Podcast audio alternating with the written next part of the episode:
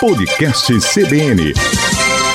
Bom dia Maceió, bom dia Alagoas. Eu sou o Matheus e está no ar mais um episódio exclusivo do podcast Acontece em Alagoas, trazendo para você as notícias que mais repercutiram na nossa cidade, assim como as que repercutiram no nosso estado. Hoje, o tema principal do nosso episódio é fake news. Você sabe o que é uma fake news? Consegue reconhecer uma? Já repassou alguma? Bom, eu espero que não. Mas se isso já aconteceu com você, preste atenção neste episódio para entender mais do assunto. Para conversar sobre ele, eu convidei Isaac Moraes, o assessor do Instituto de Tecnologia em Informática, o ITEC Alagoas. Isaac, seja bem-vindo. Primeiro vamos entender o que é uma fake news e quais seriam os temas mais abordados por elas. Fake news nada mais são do que uma evolução do antigo e já bem conhecido de todos nós, o boato, né? A diferença é que agora ela assume o formato de notícia. Muitas trazem características utilizadas em matérias jornalísticas com o objetivo único de enganar mesmo e induzir o receptor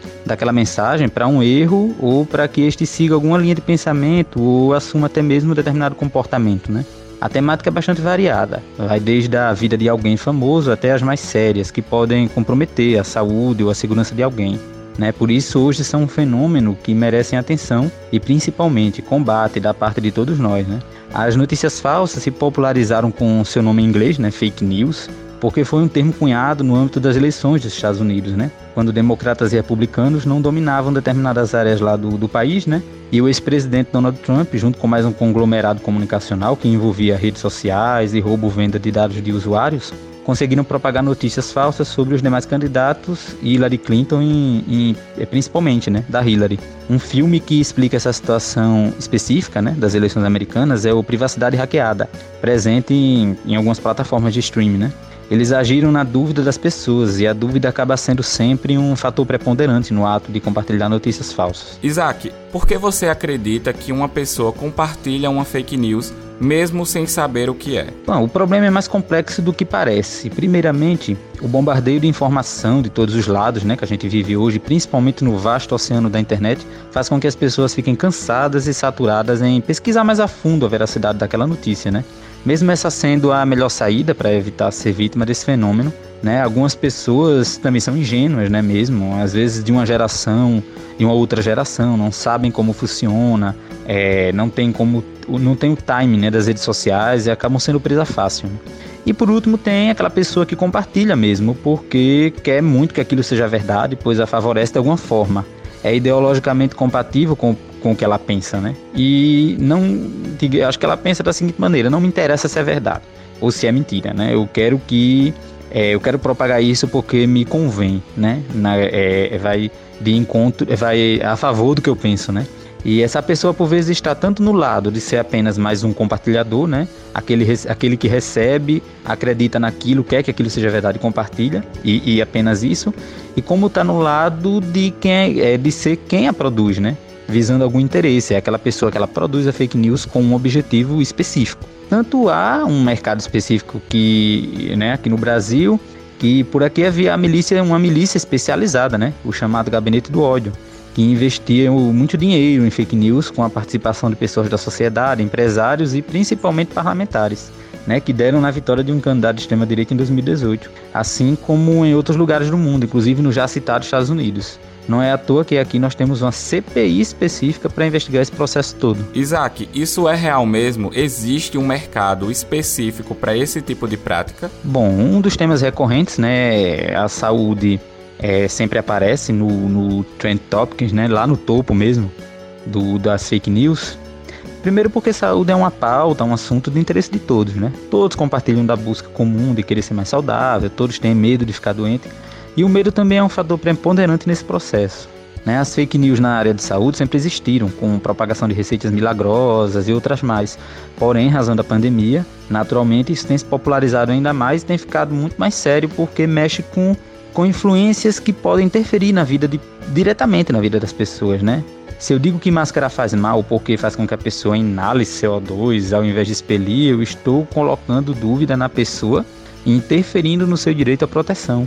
E aí vai que essa pessoa pode se contaminar e virar óbito e ainda contaminar outras ao seu redor, né? E influenciar outras da família ou próxima a fazer o mesmo e isso vai se expandindo. Né? Veja, um indivíduo só leu e já fez um estrago grande.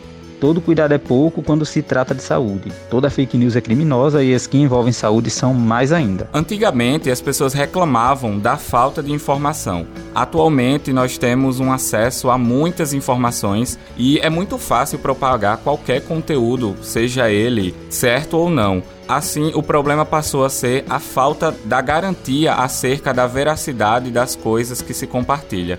Como garantir essa veracidade de uma informação no meio de tantos veículos de comunicação? Bom, a melhor maneira de identificar uma fake news ou iniciar um processo de checagem, né, de verificação se aquela notícia é uma fake news, primeiramente sempre verificar a fonte, né?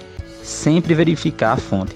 Existem sites especializados em desmentir e revelar fake news. Basta dar um Google rápido no título da suposta matéria e a verdade já aparece. Se a fonte é razoavelmente conhecida, mesmo assim ela pode estar errada. Basta procurar o mesmo assunto em outros veículos. Isso tudo cansa, mas é necessário que seja feito, pois todos nós podemos ser vítimas de fake news, que são perigosas num momento onde cresce o número de inquisidores de redes sociais na internet e de cancelamento e lixamento virtual. Então todo cuidado é pouco, né? É, hoje eu propago uma fake news, amanhã a vítima da fake news pode ser eu. Né? E a gente já viu é, e numa época que nem tinha internet, nem tinha redes sociais, pessoas já foram linchadas por crimes que não cometeram, né? Teve vários casos, assim, aquela escola em São Paulo é um caso bem emblemático, né? Que muitas vezes na faculdade de jornalismo é, a gente vê logo de início né, é, que os donos de uma escola foram acusados de abuso sexual contra crianças e depois é, depredaram, acabaram com a vida daquelas pessoas e depois descobriu-se que não era verdade, né? Então, assim, todo cuidado é pouco. O Ministério da Saúde criou um canal para combater as fake news na saúde tornando os resultados dessas análises acessíveis ao público e também é uma forma de lutar contra a desinformação. Desde agosto de 2018, a população pode enviar mensagens a um número disponibilizado pelo órgão com conteúdos que tenham recebido nas redes sociais. Posteriormente, esse material será investigado pelas equipes técnicas responsáveis por verificar se a informação procede ou não. Entre as áreas da saúde, a medicina é um dos setores que mais sofre com as notícias falsas,